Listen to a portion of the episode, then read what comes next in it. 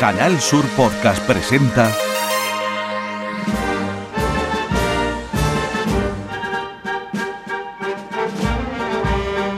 El llamador.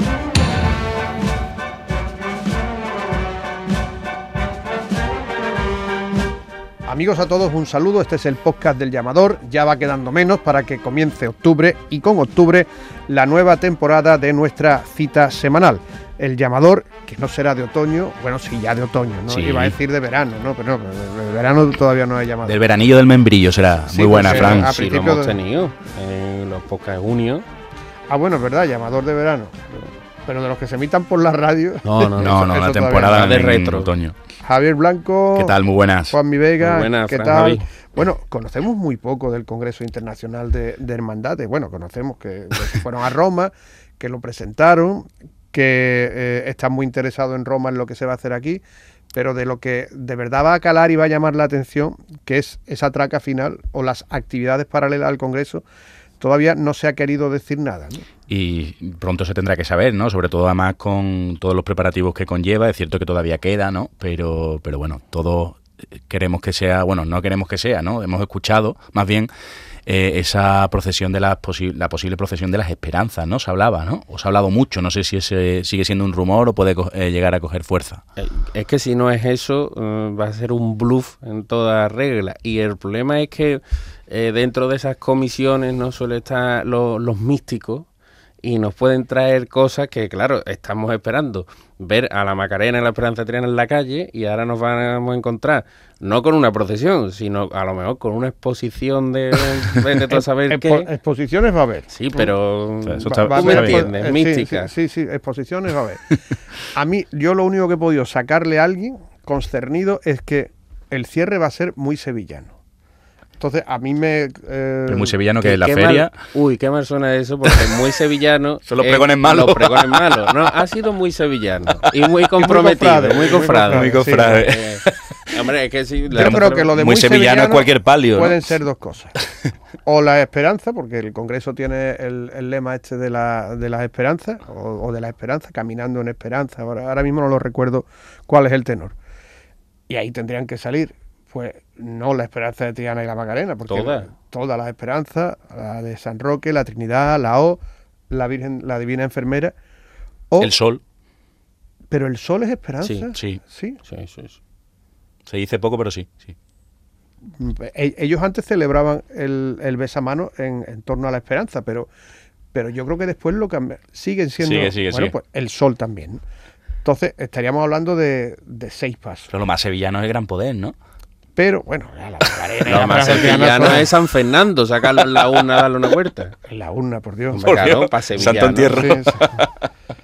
Además, descubierto así. Hombre, Y una cosa que a mí me comentaron, y me comentaron también gente que estaba, por- porque verá, a la Macarena y a la Esperanza Triana le gustaría saber si salen el año que viene o no. ¿Mm? Me comentaron lo de las grandes devociones. Las grandes devociones, tú ahí dices la Esperanza de Triana, la Macarena, el Gran Poder y el Cachorro, y aciertas, porque son, no sé, los El cuatro Four, que- sí, el sí. ¿no? Y el que diga que no miente, vamos. Es- exactamente, ahí no hay, hay nada más, ¿no? Entonces, pues, esas son dos posibilidades que no se conocen. A finales de año se irá conociendo algo más de la programación. Oye, ahora vamos a hablar de un tema que este fin de semana tendrá una eh, resolución con el Cabildo en la parroquia de la Asunción de Almonte.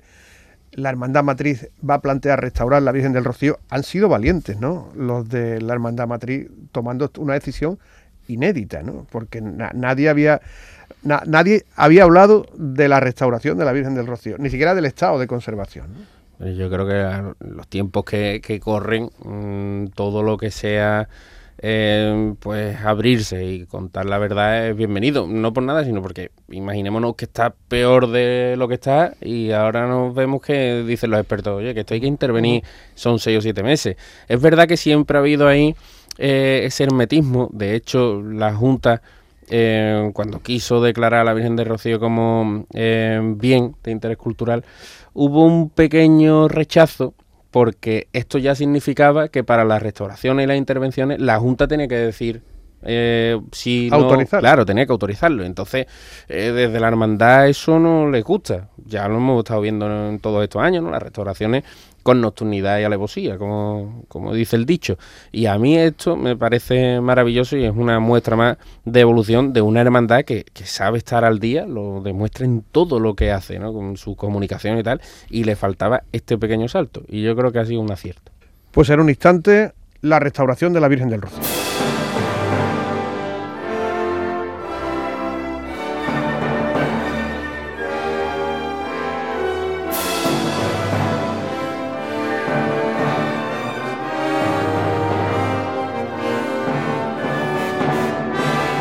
El próximo domingo, como le hemos comentado, se celebra el Cabildo de la Hermandad Matriz de Almonte para debatir algo inédito, por lo menos en estos tiempos contemporáneos. Una propuesta de restauración de la Virgen del Rocío.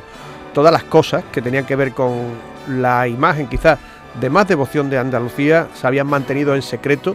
Incluso era eh, peligroso preguntar por el estado de la Virgen, por la situación de la Virgen, por la misma morfología de la Virgen, pero parece que esta decisión de la Junta de Gobierno de la Hermandad Matriz, de la Junta Directiva de la Hermandad Matriz, está rompiendo con los tabús que pesaban o que siguen pesando sobre la imagen, una de las imágenes, como digo, de más devoción y más populares de España, como es la Virgen del Rocío. Hoy lo vamos a comentar aquí con Jonathan Sánchez Aguilera, que ya conocen todos ustedes. ¿Qué tal, Jonathan? Muy buena. Hola, buena. Con José León, que es investigador, restaurador también. ¿Qué tal, José? ¿Qué tal? Encantado de Con estar aquí. Ana Cordero, que es restauradora del grupo de Musae, ¿no? Sí, exactamente. la buenas conocen noches. todos ustedes muy buena. Y con Fernando Murciano, que es imaginero, que es escultor y que tiene muchos conocimientos en torno a la Virgen del Rocío. Hablábamos que el anuncio en sí, salga lo que salga en el Cabildo, es importante, ¿no?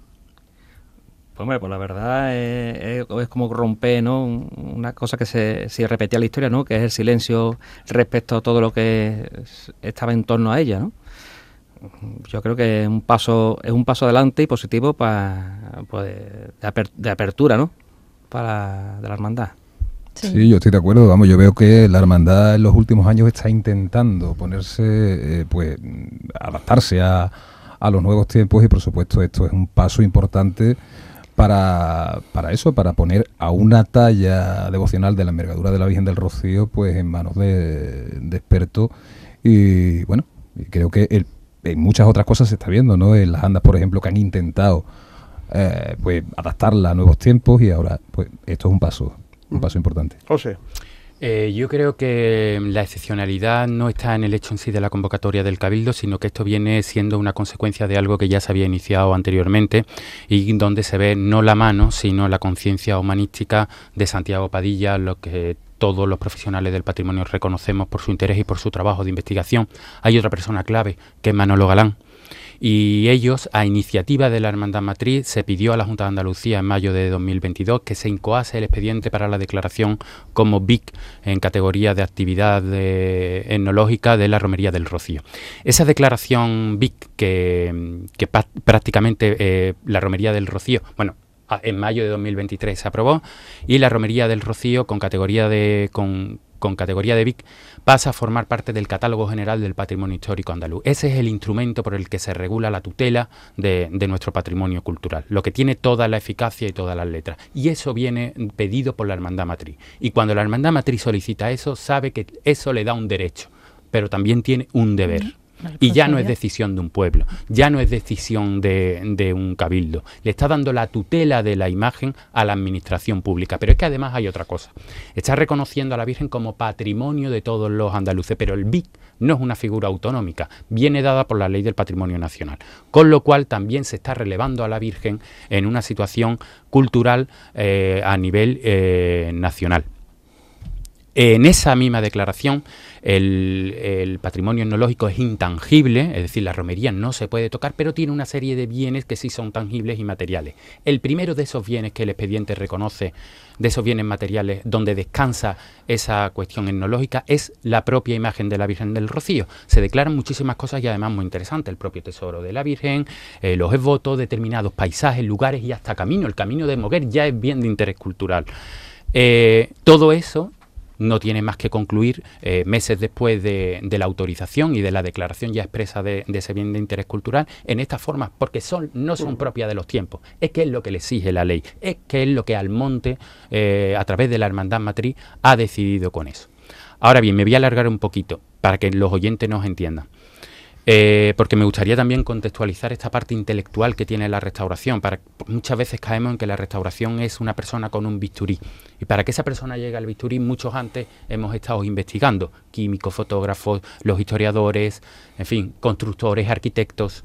Em, para que nos entendamos, cada, desde el año 32, cada ciertos años, cada ciertas décadas, un comité internacional de muchísimos expertos en patrimonio se reúnen en distintas ciudades y analizan la situación del patrimonio a nivel global.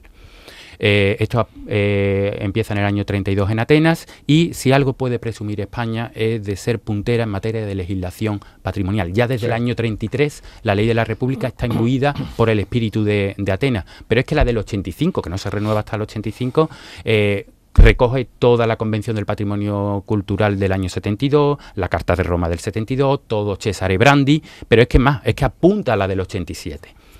Y cuando se conceden las competencias de materia de cultura y patrimonio a la, a, la, a la, Comunidad Autónoma de Andalucía, se hace nuestra ley del año 91, que es puntera a nivel europeo.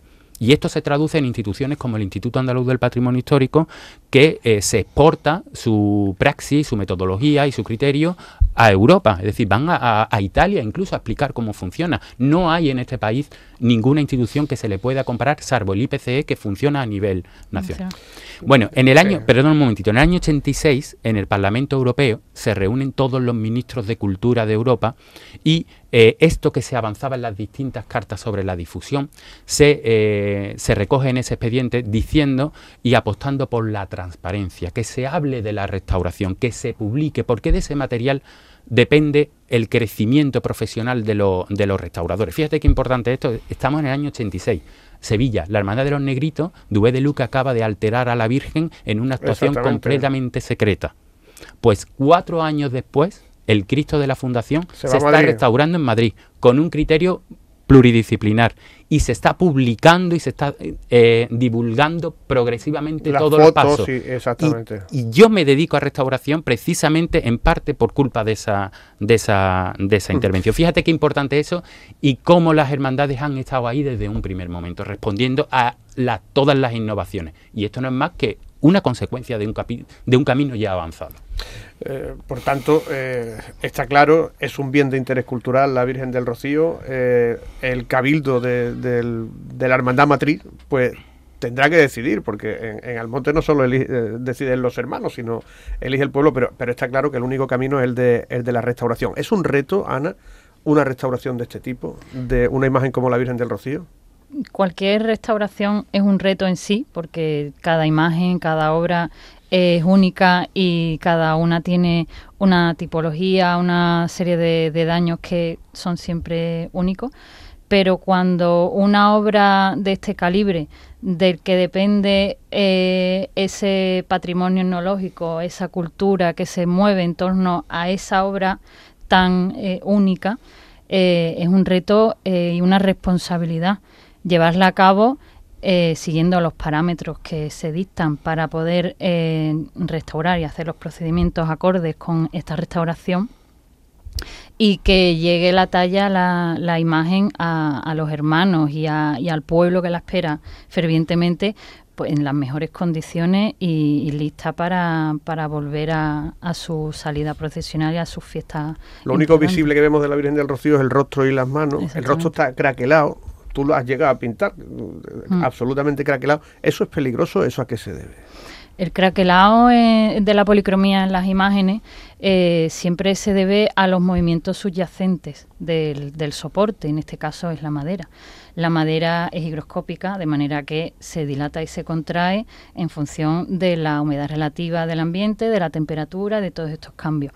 Entonces, eh, la policromía, que es más rígida que la madera, eh, tiene que moverse también a la vez que la madera. Entonces, esos movimientos de la madera se traducen en el exterior con ese craquelado, ese que, podemos ver en la Virgen del Rocío, como en tantas otras tallas eh, de cierta antigüedad. Eh, entonces, ese craquelado, sí es verdad que hay que vigilarlo, porque puede llegar a crear un levantamiento de policromía y esto ya es más peligroso porque llega a ser mm, a poder crearse una pérdida completa de la policromía y que ya es irreparable. La pérdida de policromía es irreparable. Eh, entonces siempre hay que evitar llegar a ese extremo y controlar esos craquelados para que para que no se llegue a perder algo importante como es la, la, las carnaduras. Cuando se dio a conocer que se iba a celebrar el cabildo de restauración de la, de la Virgen del Rocío, un restaurador, Enrique mm, Gutiérrez Carrasquilla, indicó lo siguiente, es necesario, eh, no solo por las circunstancias de la imagen, por el sufrimiento que tiene la imagen cada lunes de Pentecostés cuando, cuando sale a la calle, ¿no? porque todos vemos el movimiento de, mm. del, del, paso, cómo el paso se cae, ¿no? Mm. No.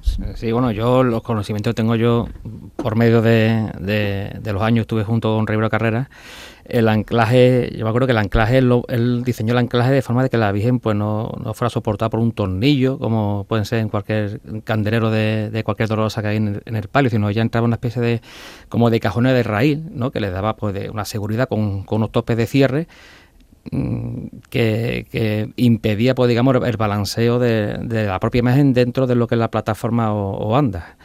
Claro, ya después el tema del levantamiento, lo que es el efecto de, gravedad sobre la imagen, bueno, eso será otro tema, digamos, que a, cuestión, pero, pero yo imagino también que, que la Virgen, digamos, lo que estará en el, esas andas será como presente solamente en lo que sería en la, en la, peana, porque digo, yo creo que el manto, la corona y demás valorio de peso, de volumen, pues pues estarían soportados por otras estructuras. sí.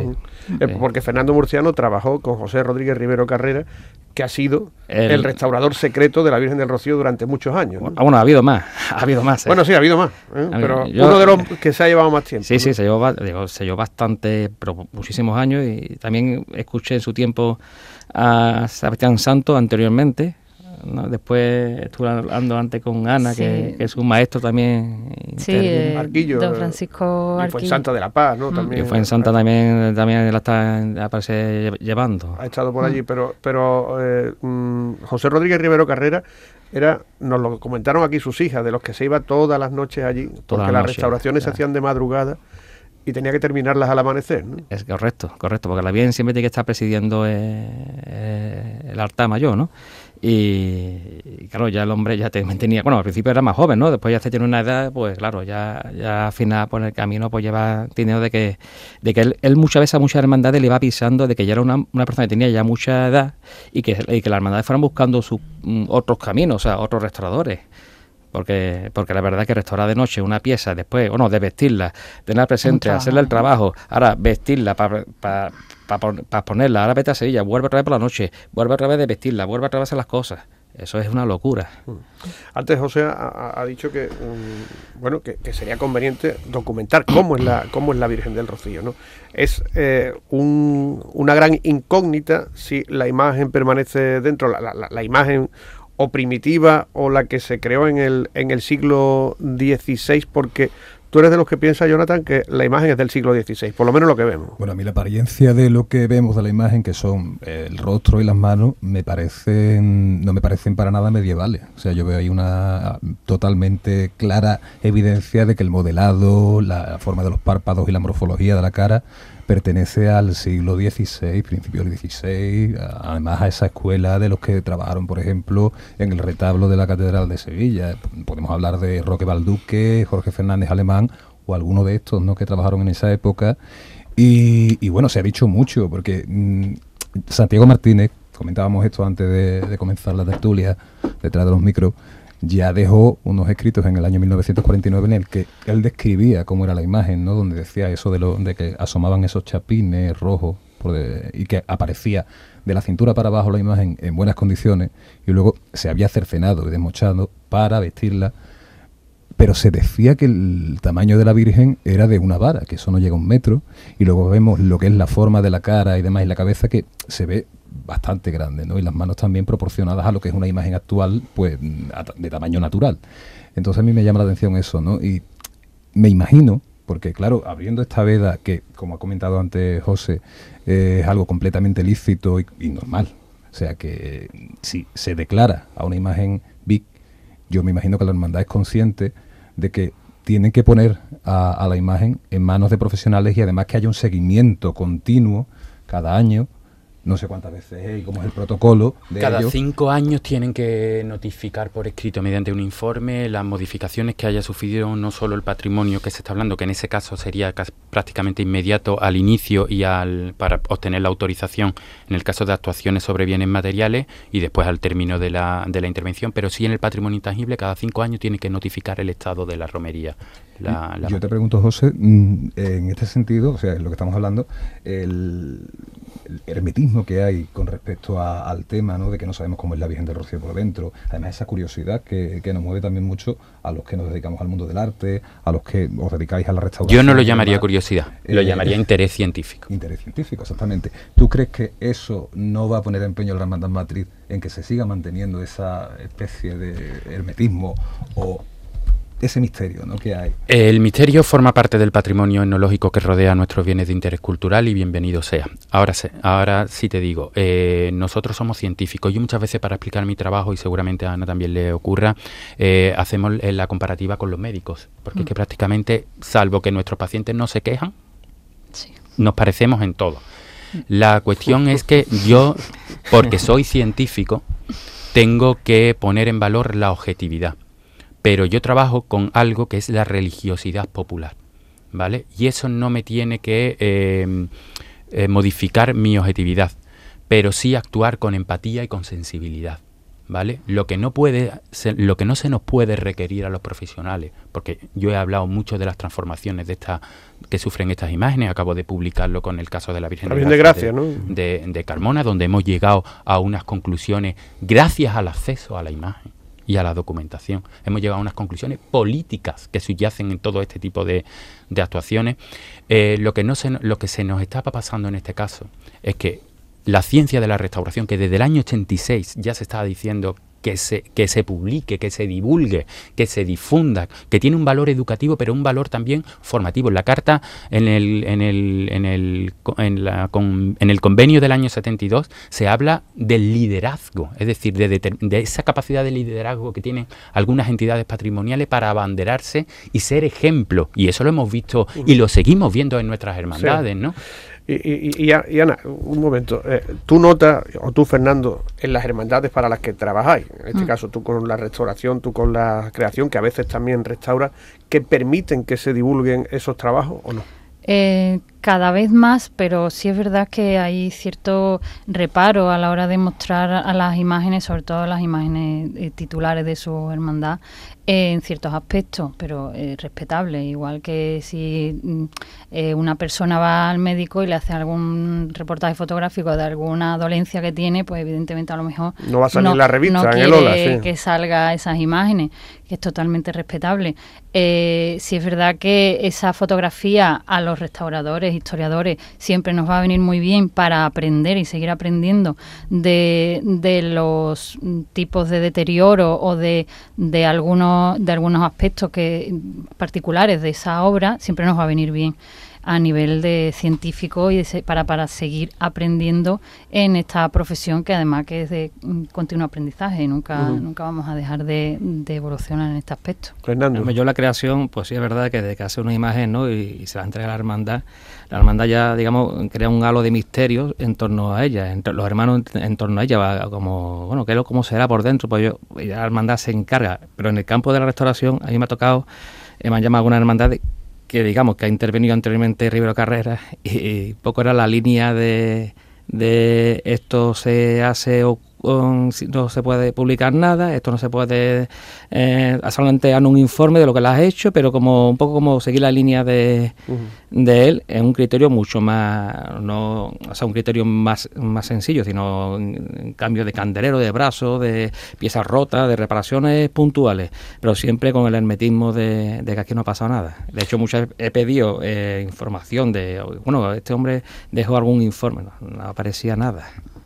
No aparecía nada, nadie tenía constancia de nada. Nada por escrito, Digo yo, ¿no? sí está, porque yo, evidentemente, yo venía con él a hacer revisiones y conocía la imagen, ¿no? Pero eh, Sí, es verdad que- que, que el- en el, cuando nosotros a lo mejor hemos intentado, cuando hemos llevado a, a cabo una restauración, nosotros siempre lo primero que pedimos es el informe de la memoria anterior de la restauración Como anterior. un médico pide tu historia clínica. Exactamente, como tu historial clínico, para saber de dónde tengo que partir. ¿Y te aparecen mucho?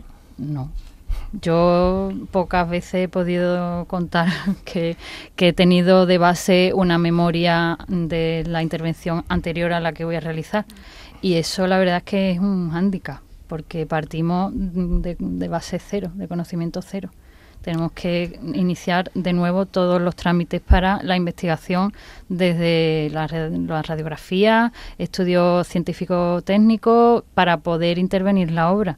Y claro, si las hermandades, eh, digo hermandades porque son los principales clientes con los que trabajamos, eh, atesoran y llevan a cabo este, esta serie de, de estudios, no ya para hacer una restauración, sino simplemente para llevar ello un- la cuenta de, del estado en el que se encuentra o simplemente para tener en su base de datos también eh, análisis que puedan servir en un futuro a hacer eh, restauraciones o, intervenciones. Mm. que- Y una restauración, eh, esta vez os lo pregunto a los cuatro, ¿solo para eh, sanar o también para conocer? Y estamos hablando ahora de- de- del caso, por ejemplo, de, otra de las imágenes capitales de la Semana Santa, la Macarena. ¿Cuántas veces una restauradora de prestigio, Fuensanta de la Paz, ha dicho que los análisis en torno a la imagen de la Macarena nos darían una cantidad de datos tremendos en torno a una de las mayores devociones que existe también en Andalucía? Eh, la restauración es conocimiento. Es que en el año 94, en una de estas reuniones que se hacen a nivel internacional, la ciudad de Nara, se habla del valor de la autenticidad. Y entonces se dice que el patrimonio eh, cultural eh, se compone de dos elementos. Del valor representativo, es decir, del significado, de la significación, del contexto, de lo que te cuenta, y del valor y de la materialidad. No se pueden separar. Sí. Y la restauración es la recuperación de la pieza en todos sus valores, en conocimiento Y y, en materialidad, porque si se- la, la ley no te dice eh, reintegre usted porque está más bonito, no, reintegre usted para eh, recuperar la lectura y la interpretación del bien. ¿Vale? Y por ahí vamos nosotros. Respecto a lo que hablábamos antes, la cuestión que, sucede aquí es que la transparencia debe de estar obligada porque es una necesidad a nivel científico, a muchísimos niveles, no solo a nivel de restauración, a muchísimos niveles. Y la cuestión es que, eh, como hemos visto, se sabe que la Virgen del Rocío se ha tocado y el problema que ha sucedido aquí es que eh, una sevillana de Muñoz y Pavón se ha elevado a ley de la relatividad de Einstein. Y todo el mundo... Una se- obra humana que y todo el de los cielos una sí, sí, mañana. y ¿no? todo el mundo se ha doblegado a eso. Entonces, nuestras instituciones, en el marco legal en el que la Hermandad de Matriz ha metido a la Romería del Rocío y con ello a la Virgen, ya estaba obligando a otra mentalidad. Y tú que eres de Coria, y Coria está muy cerca de Almonte, del Rocío. Vamos, cerca espiritualmente. ¿Tú qué crees que va a pasar en el Cabildo del domingo? Hombre, yo creo que si la hermandad matriz ha planteado algo así y demás, puesto que ya estáis comentando que la bien está, está declarada como VIC, yo creo que esto irá para adelante, ¿no? Me imagino que sí, ¿no? Y que además es poner, digamos, como El pueblo de Almonte es muy singular en las cuestiones de la Virgen del Rocío. Recordáis que no aprobó el traslado que se iba a hacer de la Virgen de la, eh, de la villa de Almonte a la aldea cuando la pandemia estaba un poco mejor. ¿no? ¿No os acordáis de aquel Sí. cabildo famoso? sí, sí. Yo desde luego pienso que eh, estoy de acuerdo con lo que estáis comentando, ¿no? Pero que las imágenes devocionales no pueden ser tratadas como imágenes museísticas. Entonces estamos hablando de una talla devocional de muchísima envergadura. Estamos hablando de una de las piezas capitales de, de la imaginería mariana, la Virgen del Rocío. O sea que no estamos hablando, de- es algo que se nos va de, de, de nuestra ¿no?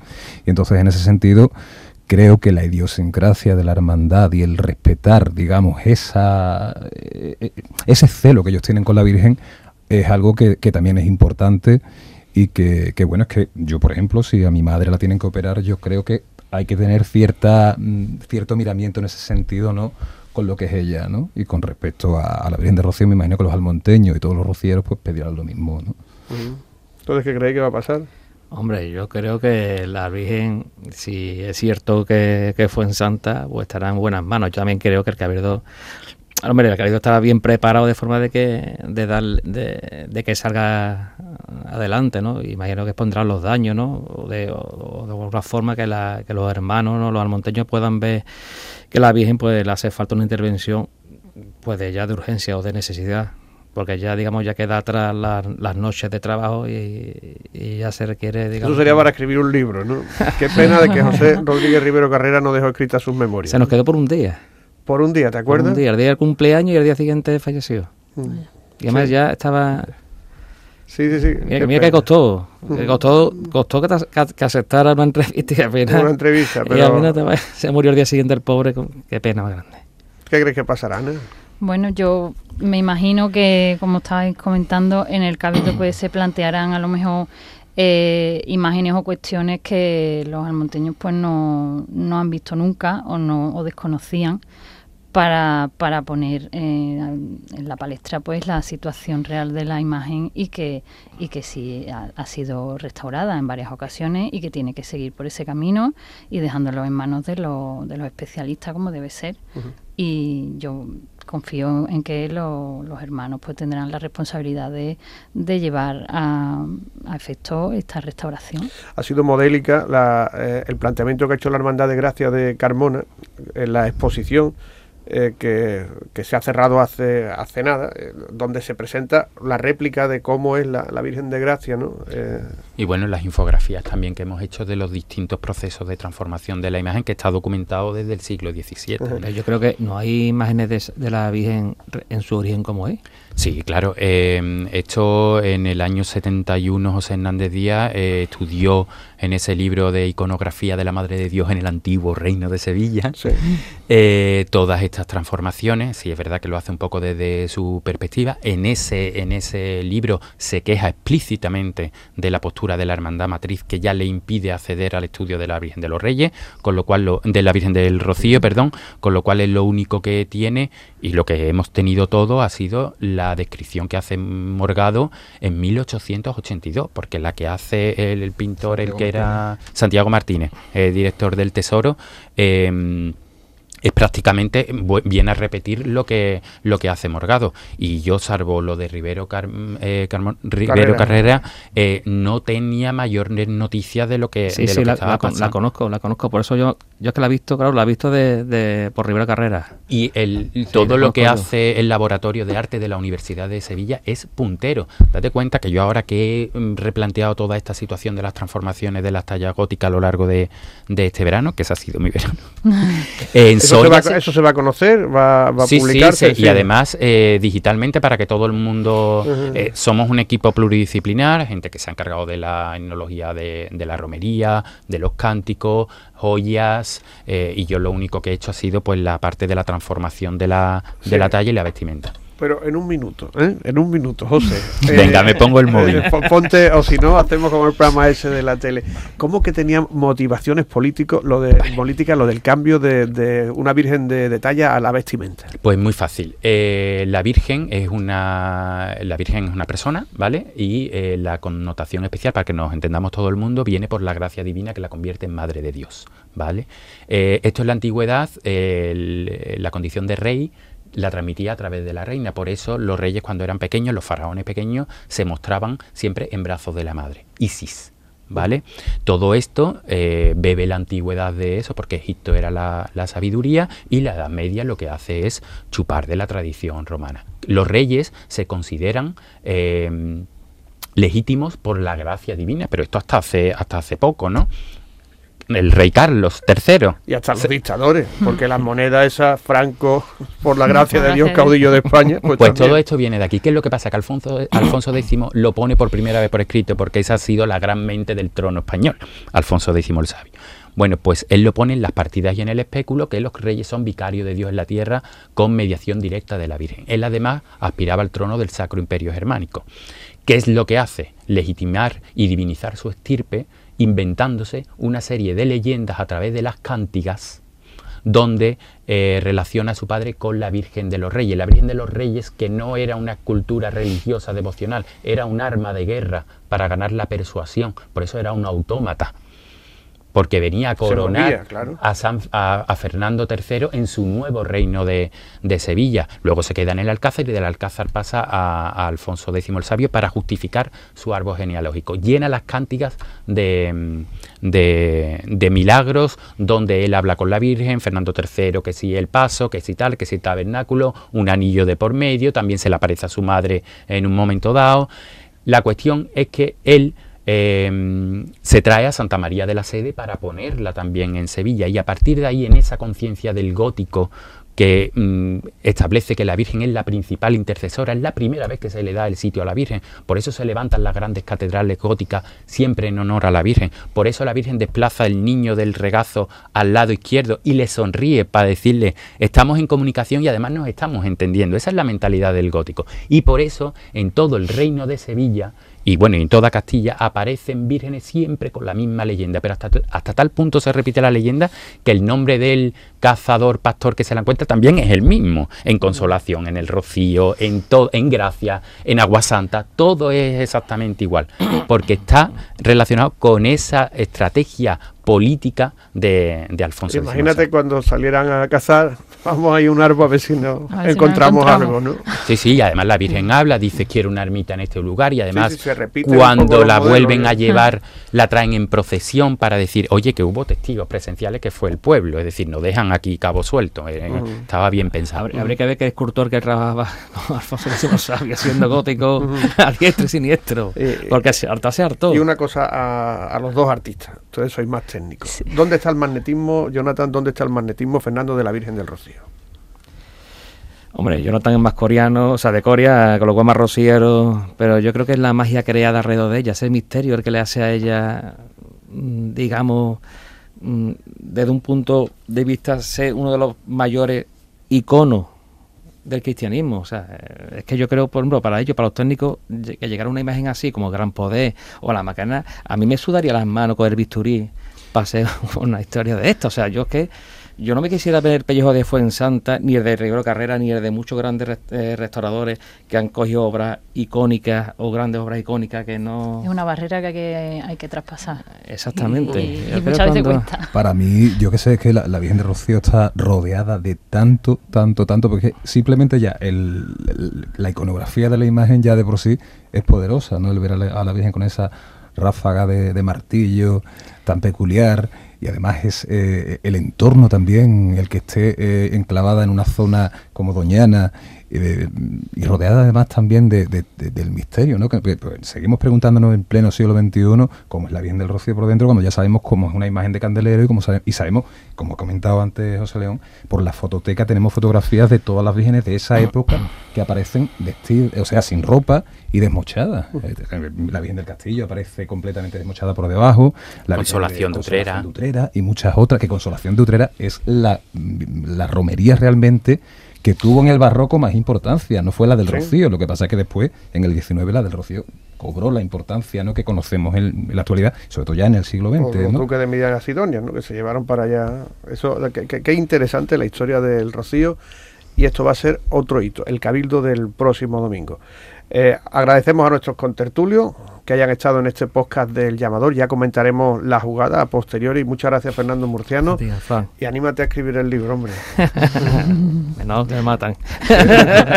Ana Cordero, muchas gracias. ¿Cómo van las restauraciones del Cristo de las Aguas y demás? ¿Bien? Pues muy bien, a tiempo y, y la verdad es que con mucha ilusión. Con mucha ilusión. Y sobre todo también el San Marco de, de la parroquia De San San, Marco, Marco, ¿no? que va a ser un hallazgo cuando lo Mm. presentemos porque le estamos rescatando policromías que hay subyacentes de repinte. Y, y la verdad es que estamos ilusionadas con lo que estamos encontrándonos. José León, muchas gracias Nada, por tu encantado. erudición Nada. y por tus palabras también, Jonathan Sánchez Aguilera. Muchísimas gracias. Amigos, un saludo. Hasta aquí el podcast del llamador. Volvemos la semana que viene.